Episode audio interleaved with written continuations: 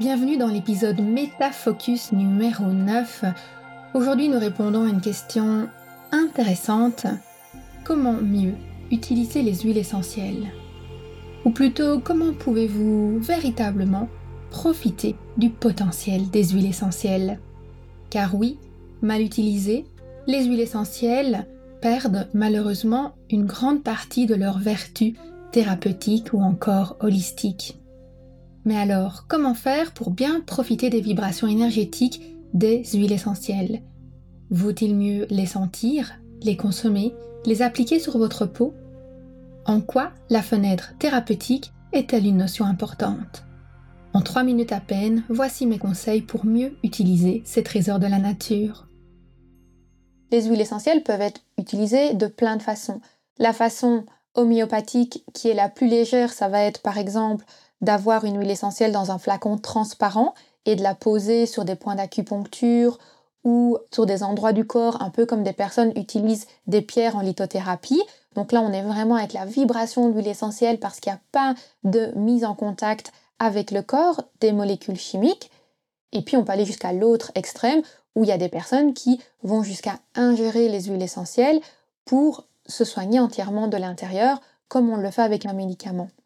Entre ces deux extrêmes, on va pouvoir utiliser les huiles essentielles en olfaction, où là on les sent, donc on avait quelque chose de très léger, mais c'est vrai que malgré tout, il y a quand même des molécules qui rentrent dans notre nez, qui vont traverser notre muqueuse et rentrer dans notre corps.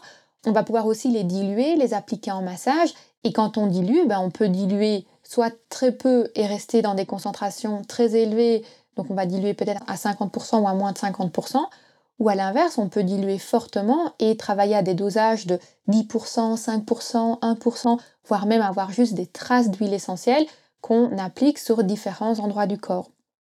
Et je pense que là-dessus, c'est assez facile et évident de comprendre que si on ingère une huile essentielle ou si on la pose sur un point d'acupuncture, on n'est pas du tout avec les mêmes modalités thérapeutiques. Et donc on ne sera pas non plus avec les mêmes précautions d'utilisation. Il y a un autre élément qui est important à prendre en considération également, c'est la récurrence du traitement et c'est la fréquence à laquelle on va l'utiliser. Si on applique une huile essentielle diluée sur son corps une fois au bout d'une semaine ou une fois par mois après un événement particulier ou peut-être en parfum quand on va au restaurant, ça ne va pas être du tout la même chose que si on décide de mettre une crème de jour tous les jours sur son visage 365 jours par an avec cette huile essentielle. Pourquoi? Parce que notre corps va devoir tous les jours gérer, traiter ces molécules et s'y adapter. Vous entendrez souvent les aromathérapeutes vous parler de fenêtre thérapeutique. Donc la fenêtre thérapeutique, elle va nous indiquer la période durant laquelle on peut en toute sécurité utiliser l'huile essentielle et puis nous dire combien de temps il faut faire une pause et attendre avant de se traiter à nouveau. Et cette fenêtre thérapeutique, une fois de plus, elle va évoluer en fonction de la puissance des molécules, mais aussi de la concentration, du niveau auquel on les utilise. Si vous avez envie d'en savoir plus, sachez que j'avais abordé en long et en large cette thématique dans le cadre du sixième épisode de la première saison du podcast Métasensoriel c'est-à-dire l'épisode 1.6. Vous pouvez le retrouver sur aromacantisme.com slash 1.6. À bientôt!